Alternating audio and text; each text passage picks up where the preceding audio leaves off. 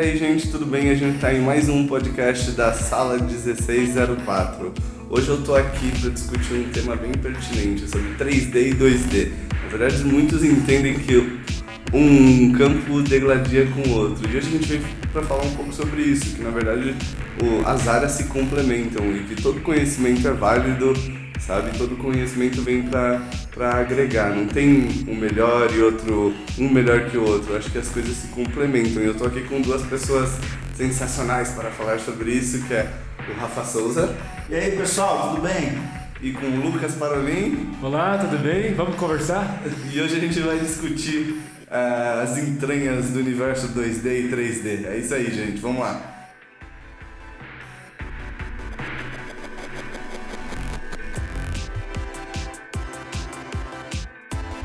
Então, assim, eu vou começar aqui perguntando para eles é, sobre o. Vamos começar do início, sobre como vocês começaram a estudar e é, se no caminho de estudo de vocês vocês perceberam, vocês já começaram a perceber essa necessidade dos dois, ou vocês viram a necessidade para se inclinar mais para um lado, tipo 2D, 3D, mas como foi para vocês? Como foi esse desenvolvimento no estudo? Bom, eu, eu sempre gostei de desenhar desde criança, né? E acho que é legal do, da arte é que você vai para um caminho Aí naquele caminho você acha que você está aprendendo alguma coisa, daqui a pouco você percebe que você é, não tinha aprendido uma certa coisa, você volta, vai e volta. Então, eu, como eu desenhava desde criança, eu, eu tinha certo destaque assim, quando era criança, no meio das minhas escolas, dos amigos, porque eles não desenhavam tanto. assim. Aí eu me lembro uma vez quando eu era criança que eu fui fazer um curso de desenho, minha mãe colocou, eu achava que não precisava, porque eu, gostava de desenhar, mas para que eu vou no curso? Ela falou, não, você vai se desenvolver mais e tal. Ela falou, tem curso de desenho, tem cursinho assim, assado. Ela falou, eu falei, então eu vou fazer de escultura. Mas por que escultura? Eu falei, porque vai me ajudar no desenho. Eu, quando era criança, eu pensei assim. Ela falou, não, desenho que ajuda na escultura. Aí eu fiquei confuso, porque ela falou assim, você vai desenhar primeiro para depois esculpir. Eu falei, não, eu quero aprender a é, desenhar, a esculpir, porque eu vou olhar para a escultura e eu conseguir desenhar ela. Então acho que é uma, é uma confusão que é, muitas pessoas fazem, mas acho que assim, é, a, minha, a minha área mais focada hoje é no 2D, realmente. Já brinquei um pouquinho com 3D, com Maya, com ZBrush, mas bem pouco, né? não o suficiente para desenvolver um trabalho profissional. Mas assim, o estudo de 2D é, ele é uma interpretação da realidade, né? Você está fazendo uma superfície flat, só é, é, totalmente bidimensional, e às vezes você quer passar a ilusão da tridimensionalidade, e sempre que é feito esse processo, há uma tradução do que você está vendo da forma. Né? Mesmo que você faça bem realista, é, você tem que fazer escolhas, né? O valor, o material, ou mesmo que seja no digital, você faz escolhas das pinceladas que você vai dar e tal. No desenho, não na pintura, mas no desenho, é, essa tradução de estilo acaba aparecendo mais, o desenho de linha, né? Porque daí aquela, aquela imagem tridimensional, aquela forma de ver, você tem que dar uma solução para criar o escorço, perspectiva. Então é sempre uma ilusão de profundidade que você dá. Isso permite com que você é, também distorça um pouco essa realidade. Né? Muito comum, às vezes, você fazer um personagem que tem um escorço, uma pose, você exagerar um pouco o tamanho que seria real aquilo, para parecer que ele tem mais profundidade. Ou você usar o peso da linha, é, certas coisas para poder criar essa profundidade. Né? E o que eu acho que é interessante do 2D, que depois eu acho que o Rafa vai falar mais do 3D também, é que no primeiro momento as pessoas se encantam demais com a, com a forma, com aquela ideia de passar tridimensionalidade, de renderizar no, no, os valores, né, para criar uma coisa sólida, me esquece às vezes de um ponto mais fundamental, que eu acho que é onde o, o 2D tem a maior contribuição, que é na visão bidimensional mesmo, dos shapes, que são eu penso assim, quando você vê um carro na rua que é tridimensional, que ele é bonito, ah, poxa, eu vi uma Ferrari hoje, eu vi uma Lamborghini, que massa aquilo, né? E geralmente quando você refere ao carro, você refere às linhas. Nossa, ele tem umas linhas assim, diferentes e tal. E isso, para ficar legal no, no, no, final, no resultado final, né? seja numa pintura, seja no 3D, ele tem um ponto mais fundamental, que é o shape dele.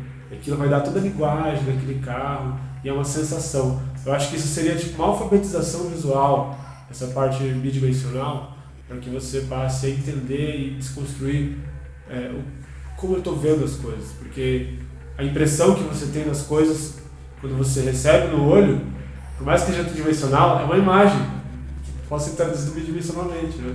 ela é, a gente vê luz. Então eu acho muito legal isso que quando eu vejo uma pessoa que eu conheço de longe, assim, eu reconheço, mesmo de costa. Isso é uma coisa que eu fiquei pensando esses dias. Por que a gente reconhece as pessoas tão facilmente? Né? É porque a pessoa tem um shape. e aquele shape a gente vê repetido, a gente reconhece. Né? Então acho que a, o que eu mais recomendo no estudo do, do bidimensional é claro que existe muita técnica, a observação, é, o realismo, coisas assim, mas antes de tudo é também é importante pensar no fundamento né, do bidimensional, que é entender o que, o que deixa uma forma única, a diferença de uma coisa para outra. E você, Rafa? Bom, eu concordo totalmente com o Lucas. É, no meu caso, eu comecei também a desenhar quando eu era criança e desenhei bastante até meus 12 anos de idade, depois parei. E quando eu comecei a estudar 3D aos 19 anos, quase 20, eu percebi que todo aquele conhecimento de 2D que eu tinha foi embora, porque eu fiquei muito tempo sem desenhar e me fez uma falta incrível, porque como o próprio Lucas falou, a percepção visual reduziu, a capacidade de, de produzir coisas com uma boa linha de ação, uma continuidade, que tenha, como ele disse mesmo, um shape único que você possa reconhecer muito bem, conceitos de design muito interessantes. Então, o que, que eu fiz? Do 3D, coisa de seis meses estudando 3D, eu comecei a estudar 2D, voltei né, a estudar, só que dessa vez em um grande curso e estudando bastante. Aí eu percebi, além de tudo que o Lucas falou, muitas coisas interessantes. Por exemplo, eu poderia carregar arte comigo para onde eu ia, porque em 3D você sempre precisa de um grande equipamento com você. Agora em 2D eu poderia estar numa, numa praça num parque, poderia viajar com a família, estar tá num sítio, estar tá com um amigo do lado, pegar um sketchbook esboçar rápido as linhas principais, como o Lucas falou, mas que já define muito da personalidade, aquela coisa às vezes da mandíbula um pouco para frente, o nariz um pouco curvo. Com poucas linhas você define totalmente o que é mais importante naquilo. E eu conseguia estar em vários lugares e levando a arte comigo, podendo absorver coisas do mundo, porque Desenho ele vem da vida, né? Do que a gente observa, não é só ficar em casa procurando conhecer o planeta através do Google, mas você vive histórias, você está nos locais você pode aproveitar um pouco daquilo que você viu e registrar, é, é memorizar, né? É como se alguém tivesse falado uma palavra você reescreve ela algumas vezes para ajudar a memorizar. Então estou vendo ali uma coisa interessante, eu conseguia desenhar. Agora imagina eu estar tá com uma família do lado de repente eu percebo que um é, o meu tio, por exemplo, sentou de um jeito ali, um, um jeito interessante, ele está ali conversando com alguém, eu vi o shape dele e vou, peraí, aí vou lá, pego meu computador, trago, instalo tudo, instalo o tablet para tentar. Não dá. Então é um processo um pouco duro às vezes. É, não é aquela coisa de que um é impossível sem o outro, é muita é, essas perguntas que as pessoas fazem elas são muito duras, né? mas o mais importante de tudo é abrir a cabeça e ver o quanto cada linguagem pode te dar de, de informação. Como o próprio Lucas disse, papel é 2D e simular 3D numa coisa que é 2D te dá uma visão espacial muito grande. Em 3D você rotaciona, puxa a malha e aquilo já é tridimensional. Em 2D você tem que simular essa tridimensionalidade, isso dá um controle muito forte. Então, além de tudo que ele disse, eu percebo que eu posso evoluir bastante minha arte meus pensamentos, registrá-los, evoluir, fazendo esboços rápidos, coisas de forma simples, é muito interessante. O que eu gosto do 3D no caso clássico, a escultura, é que o tato também ajuda muito a observar a forma, a perceber muito de como é aquela superfície, que já, já não é um caso do 3D no ZBrush, já seria de uma escultura tradicional. E outra coisa assim que uma paixão, assim, quando eu fiz quatro anos de desenho artístico, já com, comecei aos 20 anos de idade, eu percebi o seguinte, que a arte clássica, ela tem quantos mil anos de história? E o ZBrush, e o Maya. Então, quando você vai procurar informação, como o Lucas falou, dos conceitos da arte, aquilo ali, você encontra milhões e milhões de informações sobre isso, registrada desde 400, 500 anos antes de Cristo com desenhos de escultura clássicas, muita arte produzida, muita informação. E do ZBrush a gente tem aí 10 anos de informação. Então, quando você quer estudar conceitos de design, como você falou do carro, a pessoa só pensa nele tridimensional, mas são aquelas linhas que dão a continuidade né? É para onde aquela superfície ela vai fazer suas esquinas, ela vai chegar naquela linha para depois dobrar. E nisso é, é, como ela vai ser iluminada, né? dá um aspecto gráfico perfeito. Tudo isso que a gente vai estudar, a gente não vê em livros de 3D, de ZBrush, porque isso é muito novo. A gente tem que buscar lá na arte clássica. E, por exemplo, quando eu vou estudar Andrew Loomis, é muito melhor eu olhar aquilo e estudar desenhando os conceitos que ele está passando do que olhar e fazer em 3D. Já não gosto tanto de fazer essa tradução direta. Primeiro entender o que ele passou de 2D de novo para 2D e depois eu pensar naquilo em 3D. Então acho bastante interessante tudo isso, ou seja, as duas coisas se complementam totalmente. É, Rafa, acho que agora que você falou um monte de coisa, você que é um artista 3D, falou tão bem do 2D agora que eu me sinto na obrigação de falar bem do 3D. Pelo seguinte, é, é muito interessante que eu observo também um outro lado da história. Vários artistas que são bons de 2D, que são reconhecidos, admirados. Por exemplo, um, que eu já estudei com Anthony Jones, que é um, foi um professor meu lá na Califórnia, é, ele também faz ZBrush e eu até conversando com os nossos instrutores, que são professores, né? É, o Giovanni, que também trabalha tanto com 2D quanto 3D, e eu observei outros artistas que também fazem ZBrush, que são artistas 2D. E eu comecei a observar o seguinte, que os valores que eles pintam são muito sólidos, muito, muito é, consistentes, uma forma tridimensional, mesmo no 2D, né? É, eles conseguem representar um, um, contraste, uma forma muito bem. E eu, é, perguntando para o Giovanni, falei, cara, depois que você começou a fazer 3D, você acha que o teu 2D melhorou? Ele falou que sim. E aí o que, que eu cheguei na seguinte conclusão, que eu, quando você faz o 3D, acho que tem tanta, tantas outras habilidades que tá, você está treinando, por exemplo, quando você está esculpindo no ZBrush lá, ele tem uma, um shadezinho lá, padrão dele, que, que dá uma tridimensionalidade para você poder ver. Apesar de você estar tá jogando uma luz, ele tem um shade padrão. E só de você estar tá esculpindo ali tridimensionalmente e vendo essa, esse shade mudar com a luz padrão que tem, para você enxergar o plano, porque eu acho que o, o, 3D é muito dos planos né, que ele está ali.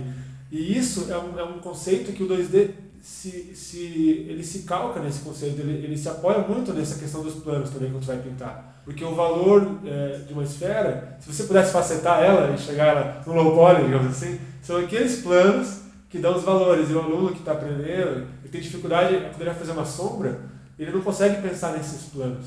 Ele faz uma renderização ali que destrói a forma, não completa a forma. Então me parece que assim, aquele, aquela pessoa que tem algum contato com o tridimensional, ele começa a entender melhor os valores, porque ele está ele, ele tá analisando, mesmo inconscientemente, aquela forma, no caso no 3D ele está esculpindo os planos ali, e está vendo acontecer em tempo real uma luz, uma mudança de luz ali, porque começa a ficar oculto, fica escuro se você faz uma dobrinha e tal. E, e os próprios é, desenhos, né, o desenho acadêmico, né, o, as academias ensinam a você desenhar o valor, é, observando uma escultura, o cast study que eles chamam, né? Então eles colocam uma escultura clássica e você observa ali. Porque é muito diferente. Primeiro, claro, você aprende a copiar um desenho primeiro, tipo do Barg, sobre desenho, mas depois você vai observar uma escultura clássica, porque daí você, você vê a fonte de luz, coloca uma luz ali, e você fica olhando para aquilo e vê como que esses planos mudam, como que vai, vai trocando, né? E, você, e é legal que as esculturas clássicas têm um design bom, então ela funciona tanto em 2D como em 3D, porque as sombras que gera geram shapes interessantes, né? Então é isso que, que eu acho bonito também, no sentido assim de que ao observar, bem observado, bem treinado 3D, você vai aprender a desenhar e pintar melhor também. Isso, é, concordo completamente. E para a gente falar dessa integração, né? Outro dia eu estava conversando sobre isso com o Rodrigo Bastos, um artista fantástico. 2D, 3D, escultura, não tem essa. Guitarra, música, ele, ele é artista. E ele falou também uma coisa interessante, a gente falando dessa integração do 2D com 3D, ele falou, ok, começa a estudar piano, que é música.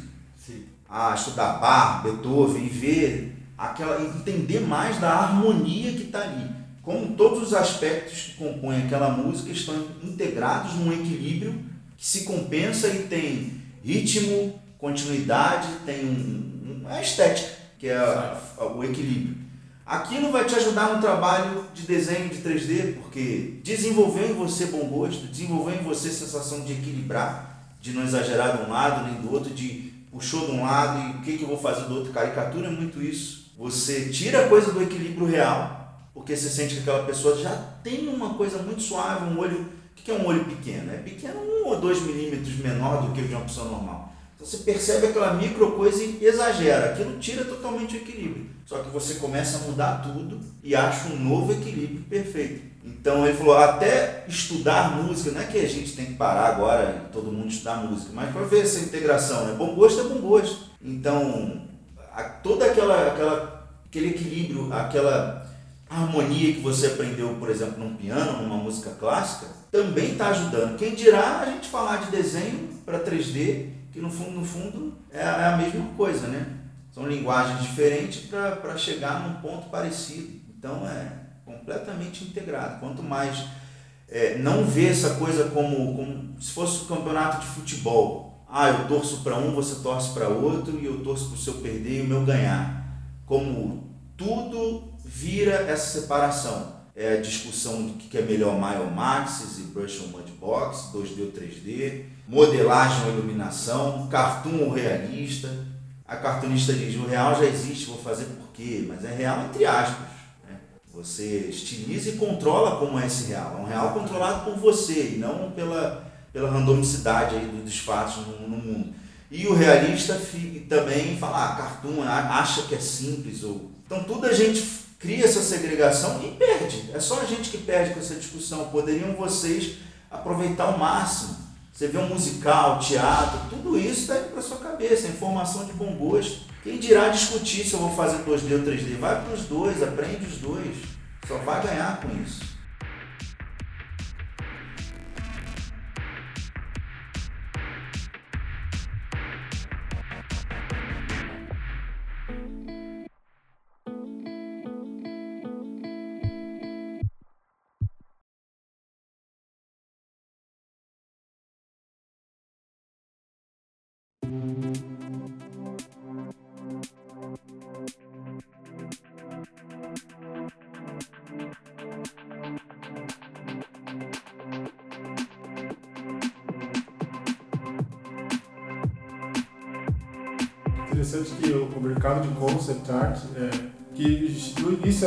Dominado pelo 2D, né? Existem muitos hoje que trabalham concept art diretamente no 3D, é, pela facilidade de alguns, de alguns é, ferramentas de modelagem, que depois os ZBrush as coisas facilitaram também, pela, fa pelo fato de ser mais orgânico. Mas ainda assim, para alguns casos eu acho que é mais fácil experimentar no 2D, e para outras vezes é mais fácil ali você puxar o 3D de uma forma simples e tal. E o que é legal é que cada vez mais as, as empresas estão cobrando você saber um pouco dos dois, assim, pelo menos assim, o concept artist, né? Mesmo que você vai trabalhar com 2D, às vezes eles pedem para você, se você souber o 3D é um, é um plus, porque às vezes o artista 2D ele pensa ali no, no, no personagem dele, e na hora de fazer o model sheet, que é uma, é uma coisa bidimensional, mas é mais bidimensional que aquele que você fez em 3 quartos, ou aquele que você fez assim. E aí, quando, você, quando o cara no 3D vai fazer e ele faz aquilo é, ele tira a perspectiva ali do 3D, deixa ele só é, chapado assim. E aí, quando ele coloca em perspectiva de novo, parece que tem um tamanho diferente. Mas é porque o cara 2D ele não pensou que quando ele estava desenhando aquele personagem, o que ele está fazendo em perspectiva é diferente do que ele faz na elevação.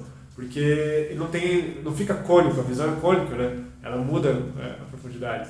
Então, às vezes, o, o cara 2D ele pode fazer um sketch, fazer o, o conceito dele, ele faz uma, uma base, uma modelagem bem crua, da proporção que ele acha legal. Aí quando o cara 3D for modelar isso, é, ele já vai ele já vai estar tá, tá mais próximo do que o cara estava pensando, porque ele não teve essa, essa diferença de, de mídia, de tradução na mídia. Não sei se você pode falar um pouco sobre isso, ou já perceberam esse tipo de situação? Totalmente isso acontece, totalmente. Você vê, por exemplo, modeladores que às vezes não têm nem noção de do que, que acontece depois do modelo, só sabe que ele vai para o jogo e vai animar. É também uma limitação. Então, quando ele faz um modelo, ele cria é, espetos ou parte numa armadura, que quando vai para a galera de rigging que começa a testar as animações, vê que ó, estou limitando demais o movimento de um personagem que na, no concept dele ele deveria ter um movimento muito, muito mais flexível e isso aqui está atravessando. Ou seja, é como um médico que, vamos supor que não existisse faculdade de medicina, existisse faculdade de cardiologia, então ele só entra para estudar o coração, não entende mais nada do corpo humano.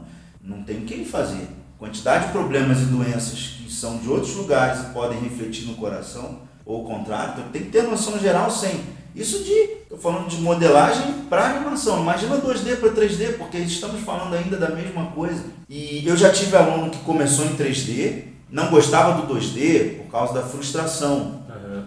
O 3D às vezes engana, você mexe aqui, o queixo tá ruim, é só você pegar e descer mais, descer mais, descer mais, até chegar no ponto. O desenho, se a pessoa não tem muita orientação, ela apaga, faz de novo, e faz forte, apaga, e vai ficando nervosa, e não sabe fazer um esboço mais suave, tentar enxergar a coisa antes de definir. Então se frustra. A história do eu não gosto é se frustra, porque como é que a pessoa adora modelagem 3D, mas não gosta de 2D? É a mesma coisa. Inclusive 3D, quando você imprimiu, ficou igual, é 2D. Então, ah, eu gosto de um, não gosto de outro. Ou seja, não tem como. É, é muito da frustração que eu percebi. E aí eu tive aluno que começou em 3D, começou para o 2D, com mais orientação depois disso, e acabou se apaixonando.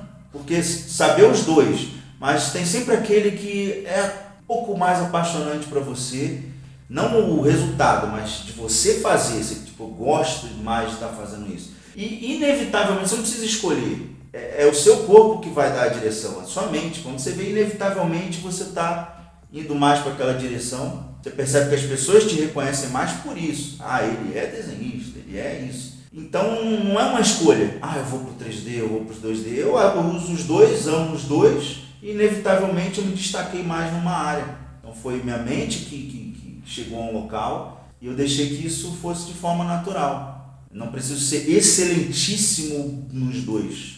Muito Se você legal. for bom em um, já é muito suficiente para ajudar no outro.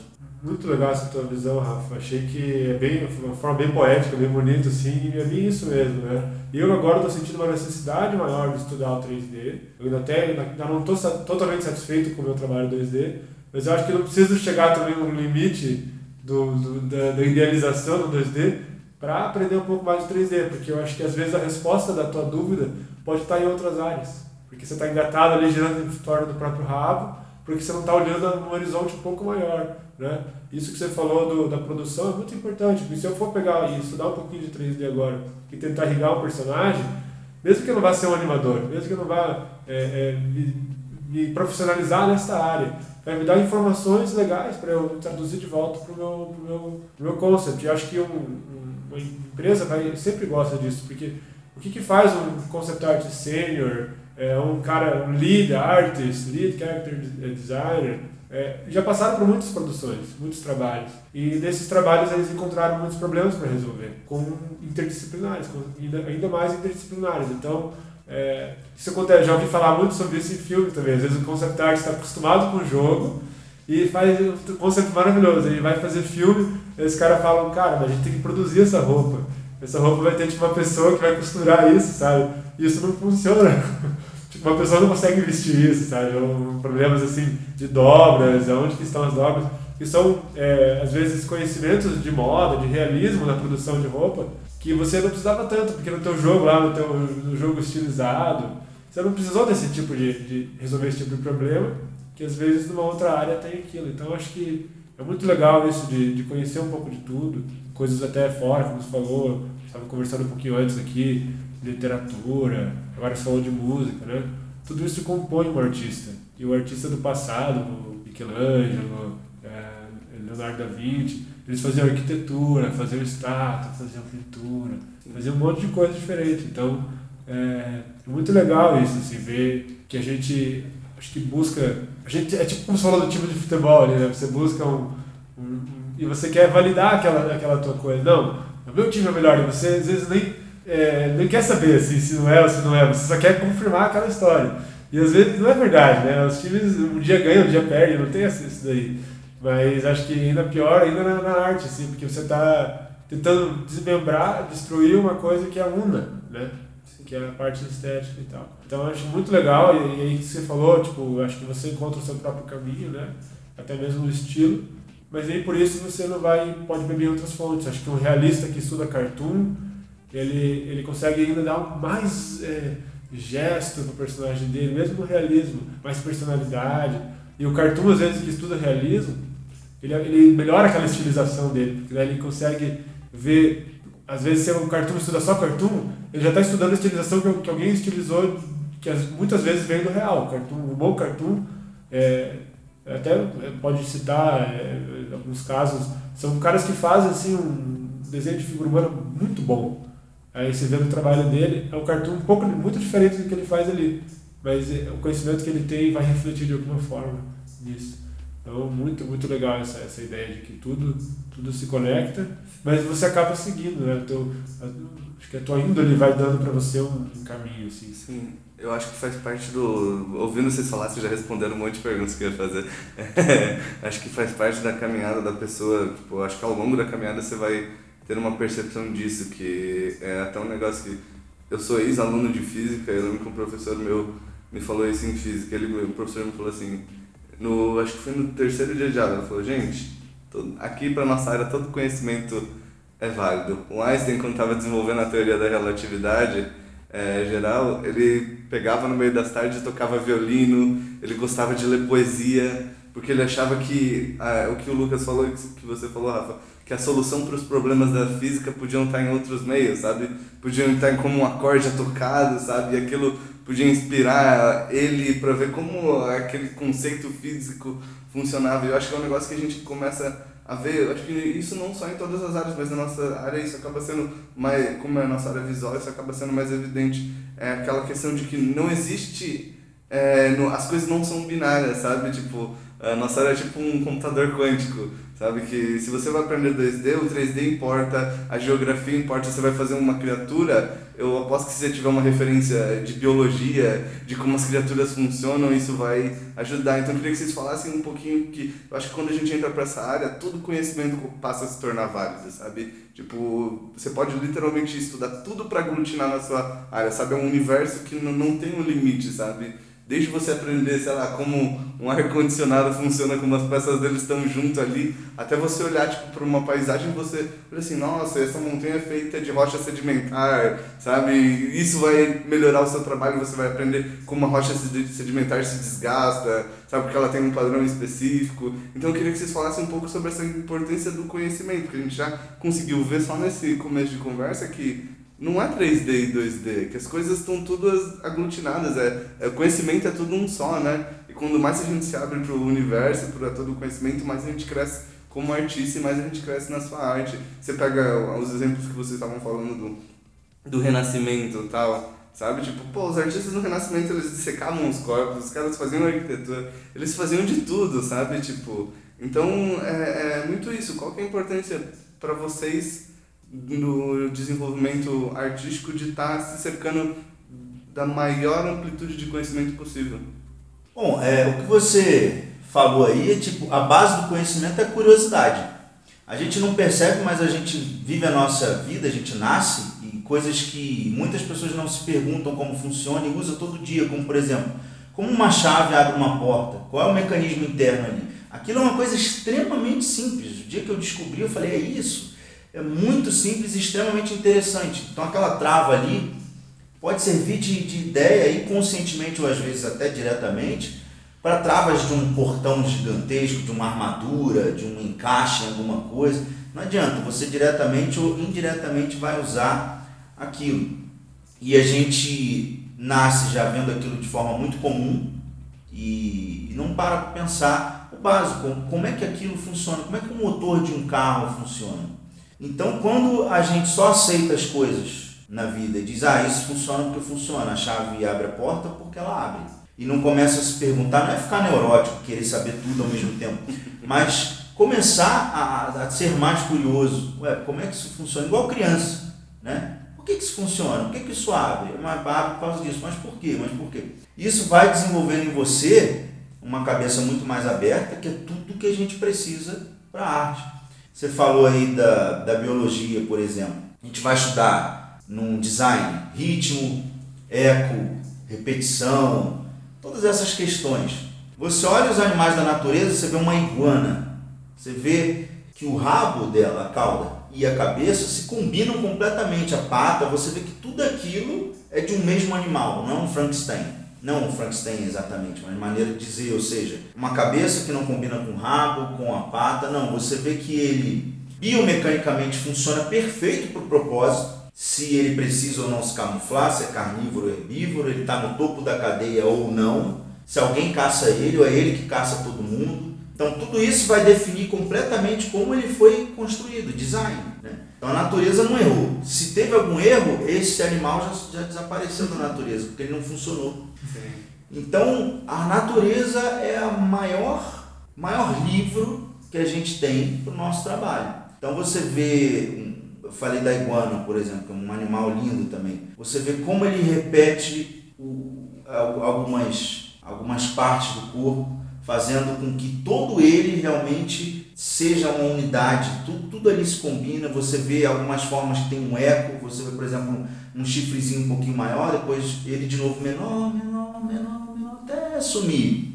Você vê também a continuidade, linhas e quinas e planificações que vão seguindo um ritmo, um desenho que vai ali pela parte de cima do crânio e já emenda com a parte do pescoço e já vai até a cauda, linhas únicas. Lembra também aquele lance que você falou, Lucas, do carro, das linhas que compõem a tridimensionalização dele, essa continuidade, isso está total na natureza.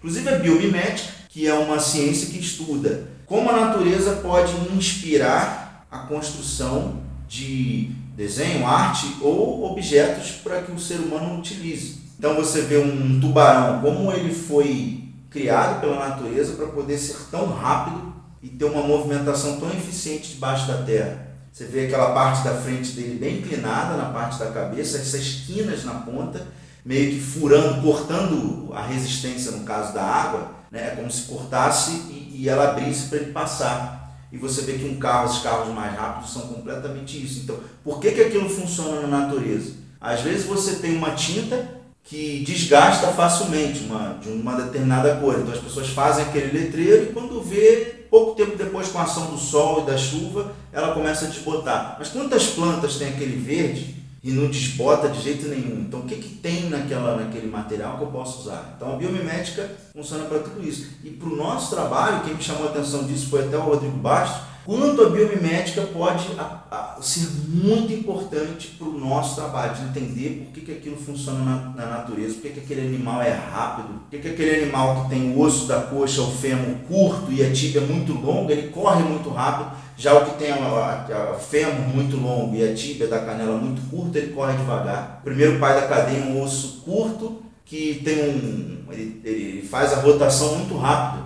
Então o caminho que ele gira na rotação é um caminho curto. E ele é o pai da cadeia, ele vai levar a tíbia, que é longa, e vai dar aquela passada muito mais rápida, o, o bolt corredor. Você vê que ele tem a, a perna muito longa, a canela muito longa, o tronco curto. Quando pausa assim, você vê todos eles fotografados, é é um pouco covardia, ver aquela perna longa, aquela canela muito longa. Então aquilo biomecanicamente foi feito para aquilo. Então, o quanto a gente pode utilizar isso na arte? Então, tanta coisa ao nosso redor, o melhor livro, a gente sempre pede livro a livro para desenhar a mão. Esquece que tem a sua que você pode olhar no espelho.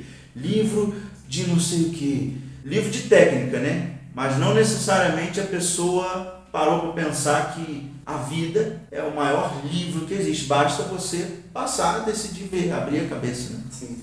Eu, cara, concordo sim, exatamente com o que você falou. Acho que é, é bem, bem explicado. Assim, é, eu, eu, fico até impressionado como a gente perde essa, essa capacidade que a gente tem quando é criança, sabe? Porque a gente tem esse encantamento com o mundo, que tudo é uma descoberta.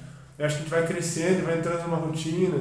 E mesmo na arte, que tipo, devia, devia indicar logo para esse caminho, né? A gente não percebe, não faz a conexão. A gente começa a entrar lá no computador e tentar entrar numa rotina. É, é, você é um profissional e fica lá no Google vendo as imagens, né? E perde um pouco dessa, dessa coisa de olhar para o mundo mesmo, de observar e tentar extrair do mundo tudo isso que você falou, tudo isso que pode é, influenciar diretamente na minha arte, né?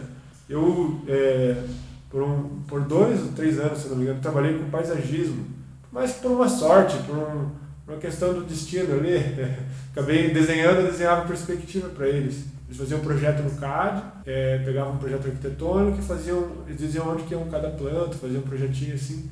Eu tinha que desenhar para o cliente, porque no 3D, agora está melhor, mas eles fazem muito aquela maquete virtual que eles chamam para arquitetura, e a vegetação sempre fica uma coisa meio esquisita, né? Agora tá melhor, mas antigamente ficava parecido de plástico, assim. E como o trabalho dele era as plantas, ele falou, cara, você tem que desenhar pra mim nanquim e tal, pra ficar um negócio assim e tal. Aí eu fazia pra ele.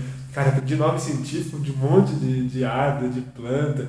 E era uma coisa que eu não, na minha visão não existia, sabe? Era engraçado, porque eu andava na rua, eu não sei como é que eu enxergava antes. Eu enxergava árvore e palmeira, sei lá.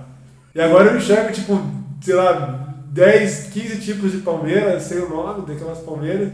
Eu viajo para outro estado, eu fico vendo a vegetação daquele lugar, porque o clima é diferente, a vegetação é diferente, sabe? É muito legal isso, porque é um universo que a gente não conhece assim tanto, o mundo.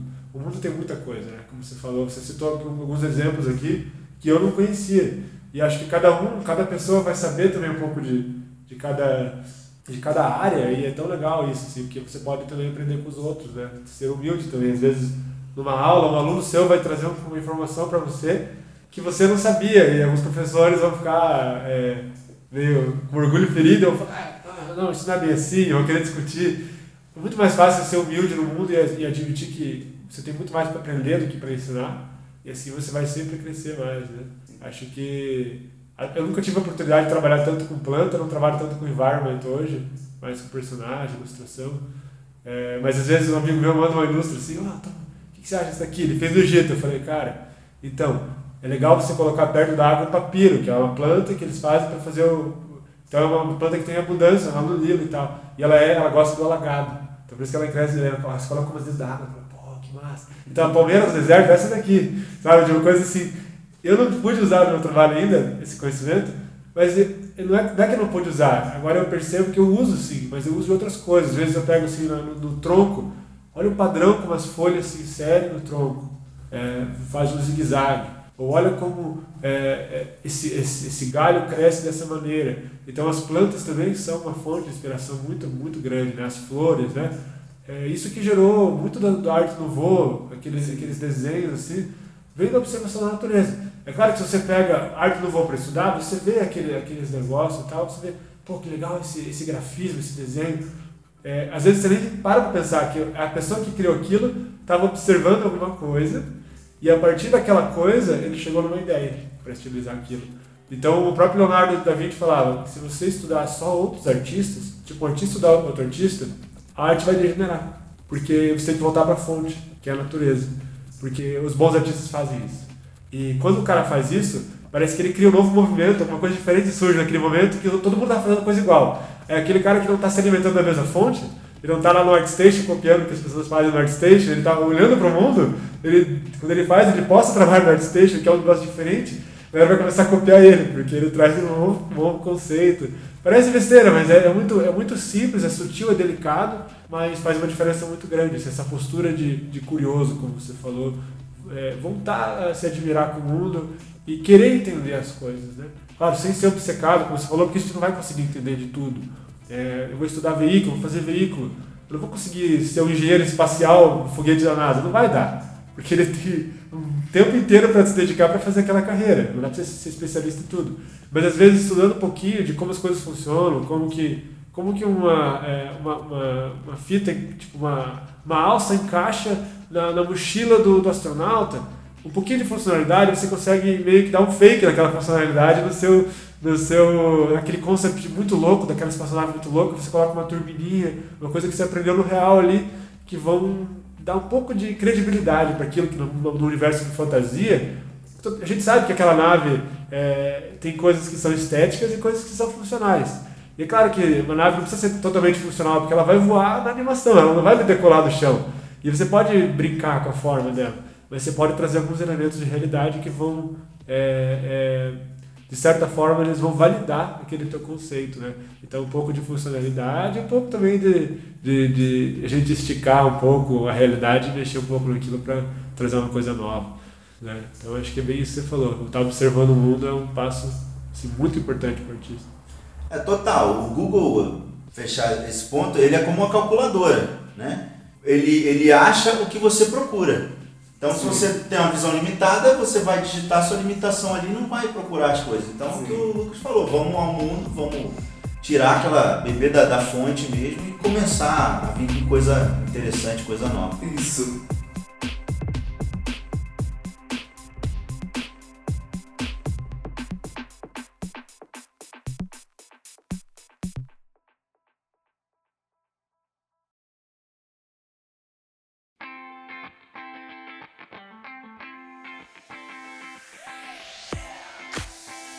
E assim, agora que a gente falou um pouco dessa importância do, do conhecimento de uma maneira geral, de deixar se influenciar pelas coisas, deixar se influenciar por outros campos do conhecimento, eu queria começar a entrar um pouco mais nas entranhas, tipo, de como o 3D pode favorecer o estudo e como o 2D pode favorecer o estudo. Por exemplo, Rafa, no seu estudo que você tem um estudo muito forte de personagem, anatômico, como você acha, qual que é a diferença que você acha por exemplo, de até onde você tem que ir no 3D, que você tem que esculpir a anatomia, toda a mudança de planos, e já no 2D, que você já está sugerindo mais a forma, não necessariamente você vai precisar entender as mudanças mais finas. Como você acha que cada um tem a contribuir para o estudo e qual que você acha tipo, que é o ponto-chave de cada um nesse, nesse aprendizado?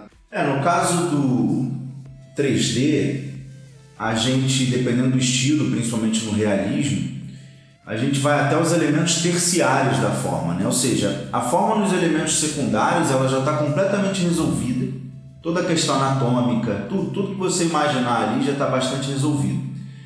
Mas numa, num filme, por exemplo, de altíssima resolução, numa impressão bem mais, mais próxima, você observa que tem várias micro variações naquilo que em 2D às vezes é um plano que a gente simplifica como um plano único em 3D você vê micro planos ou micro variações na forma dentro daquela forma que já estava resolvida antes, mas agora, por uma necessidade de realismo, você acaba criando essas micro variações. E também de poros, você não faz só as rugas principais, essas rugas principais quebram em micro rugas, você sente o direcionamento da pele, ou seja, as áreas onde a pele puxa mais, está mais esticada, as áreas para onde o músculo contrai, você sente que aquelas fibras, ou até mesmo pelo peso da gravidade, você sente que as fibras ali da pele elas já têm um direcionamento, elas estão mais achatadas, o poro já deixa de ser redondo em algumas áreas e passa a ser elíptico por causa daquela pressão ou da gravidade ou da forma como está esticando. E é só uma coisa a mais, não quer dizer que o 2D precisaria disso, o 2D tem uma falha, ah, precisa do poro, não é nada disso. É só algo a mais. Né? É você estudar as coisas de um jeito bem minimalista ali, aprender aqueles micro detalhes que tem naquela superfície. Como eu disse, às vezes o que a gente entende como um plano grande, que é o principal, é o início, é importante. Quando você olha de perto, você sente que ele tem micro variações ali, simulando às vezes uma, uma, uma suave concentração maior de gordura, alguma coisa que dá um realismo muito grande, como a gente estava conversando antes com o Lucas em batendo papo antes do podcast e retratando que o 2D tem também, você pode de uma certa forma fazer um hiperrealismo e tentar ali, mas aí é uma cópia específica, mas no estudo clássico do 2D não se, se recruta muito o elemento terciário porque realmente não há necessidade.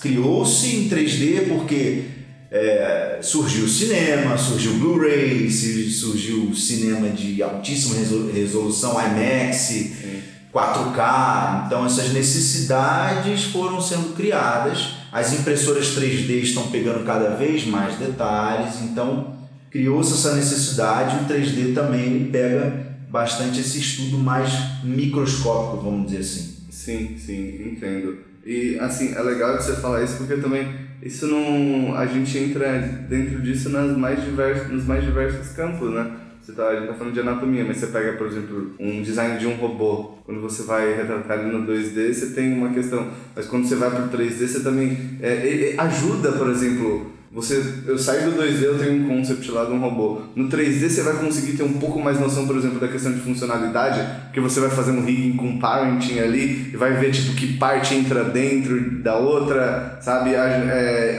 rola esse vai e volta assim dentro dessa concepção, tipo que a gente consegue ver que um, pô, eu fiz esse concept aqui, até aquilo que você tá falando, pô, ombreira tá entrando no pescoço, sabe? Então a gente vai lá no 3D, no 3D a gente tem como ver mais isso, porque a gente consegue iterar mais. Então tem, teoricamente, essa vantagem entre um e outro? Claro, é, é aquela história, deixar o projeto evoluir até o último dia. Então o 2D ele resolveu praticamente quase todas as informações principais que aquilo precisa.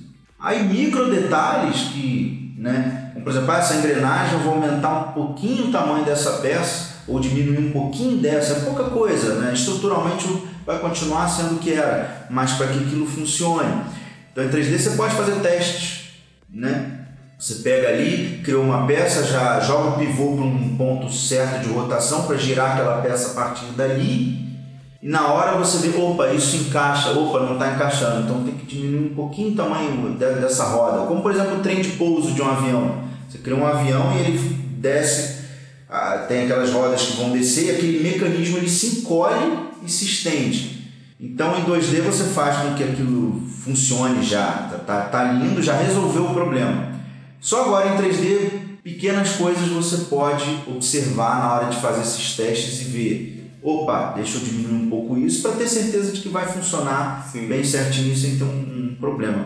Sem contar que estando em 3D, você vê a coisa, aquela iluminação mudando em tempo real, você rotacionando ele, sentindo a luz mudando em tempo real e isso faz é uma resposta para você. O computador está te mostrando como está aquela forma e você às vezes julga aquilo e diz: opa, se eu quebrar mais isso aqui, se eu aumentar um pouco isso aqui, que agora eu tenho uma resposta. No 2D você colocou informação no papel. Em 3D eu reproduzi aquela informação. E ao rotacionar, mexer na luz, fazer alguns testes de animação, o resultado vai me dar uma mensagem.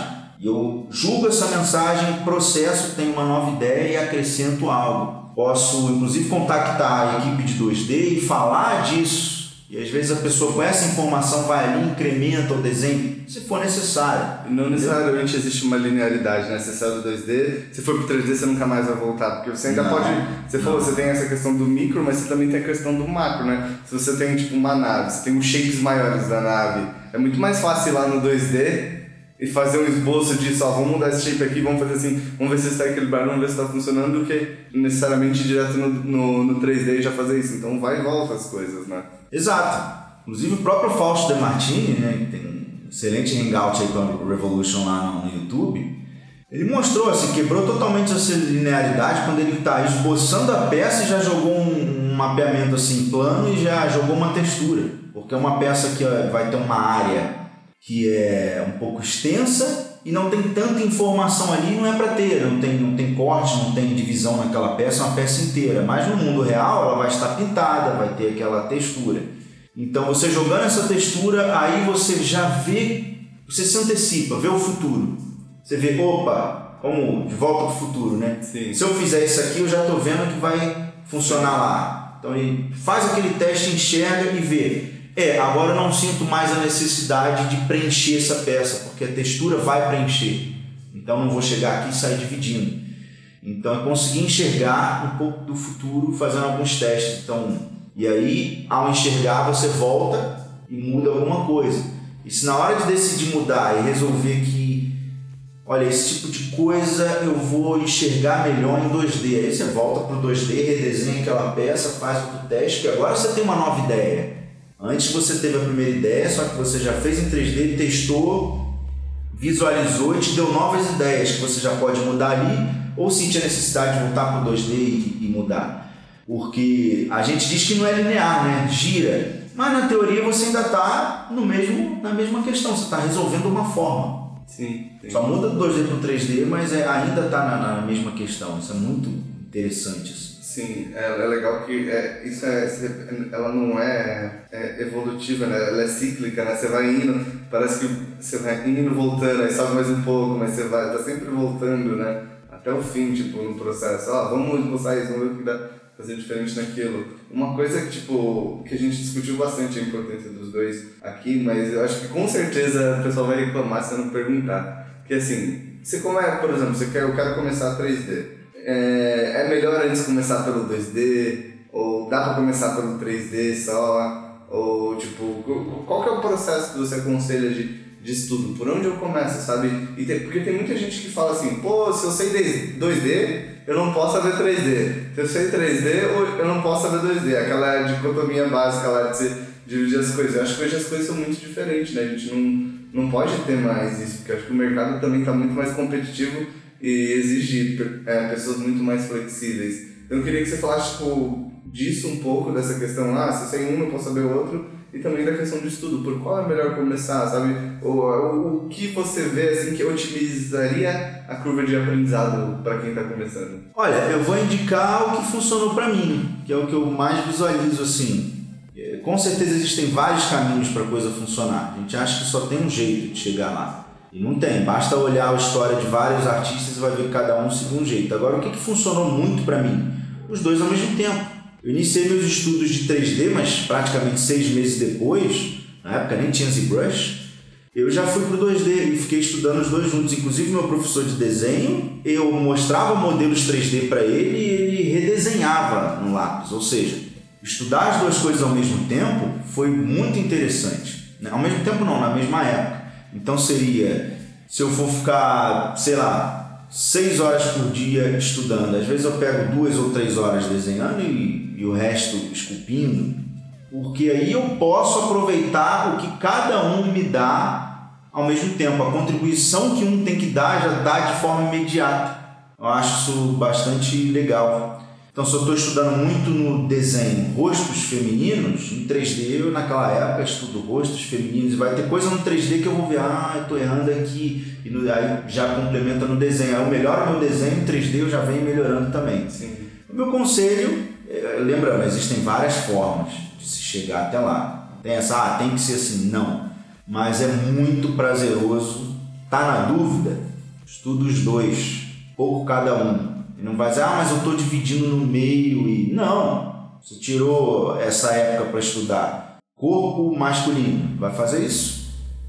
Só que em 2D e 3D. E vai estar tá ainda no mesmo processo. Então, eu aconselharia as duas coisas ao mesmo tempo. É muito bom. Sim, porque a gente entra naquela questão, né? O 3D é só uma ferramenta, né? Não é o conceito artístico que está por trás é aplicado nos dois, né? É aquilo que a gente até voltando para o começo, a gente usar outro meio, ele acaba ele pode acabar dando respostas para você que necessariamente o 3D não estava te dando tão fácil, por exemplo, aquilo que a gente falou da simplificação, né? Você entender mais o shape, você tem uma facilidade para fazer isso no 2D, aí você falou do 3D, você entender mais as formas terciárias lá dentro, então cada um vai complementando o outro, né? É... Então, gente, eu acho que vocês perceberam que não existe Palmeiras ou Corinthians, não existe preto no branco, não existe um lado e outro, existe na verdade uma multiplicidade gigante de, de coisas que a gente pode aglutinar, que a gente pode saber, que a gente pode se influenciar, sabe? Eu acho que quanto mais a gente se abre para o conhecimento, mais o conhecimento vai ajudar a gente. Eu acho que até uma coisa, vou fechar com uma frase do meu pai, que ele sempre falou isso para mim e para minha irmã, sabe? Que a gente falava assim, ah, o amiguinho tá lá, tem tal coisa meu pai falava assim: Meu filho, eu tô te dando a única coisa que ninguém pode tirar de você: conhecimento. Sabe? E eu acho que é isso que a gente tem que valorizar: conhecimento. Porque não importa se a gente tá debaixo da ponte, para onde a gente vai, essa é a única coisa que ninguém pode tirar da gente. Então, quanto mais a gente sabe para aprender, mais o conhecimento influencia a gente. E é isso aí, galera. Espero que vocês tenham gostado bastante dessa discussão com os grandes mestres Lucas Paralim e Rafa Souza. E a gente se vê na próxima. Falou, galera! Valeu, obrigado! Valeu, pessoal. Muito obrigado. Tchau, tchau.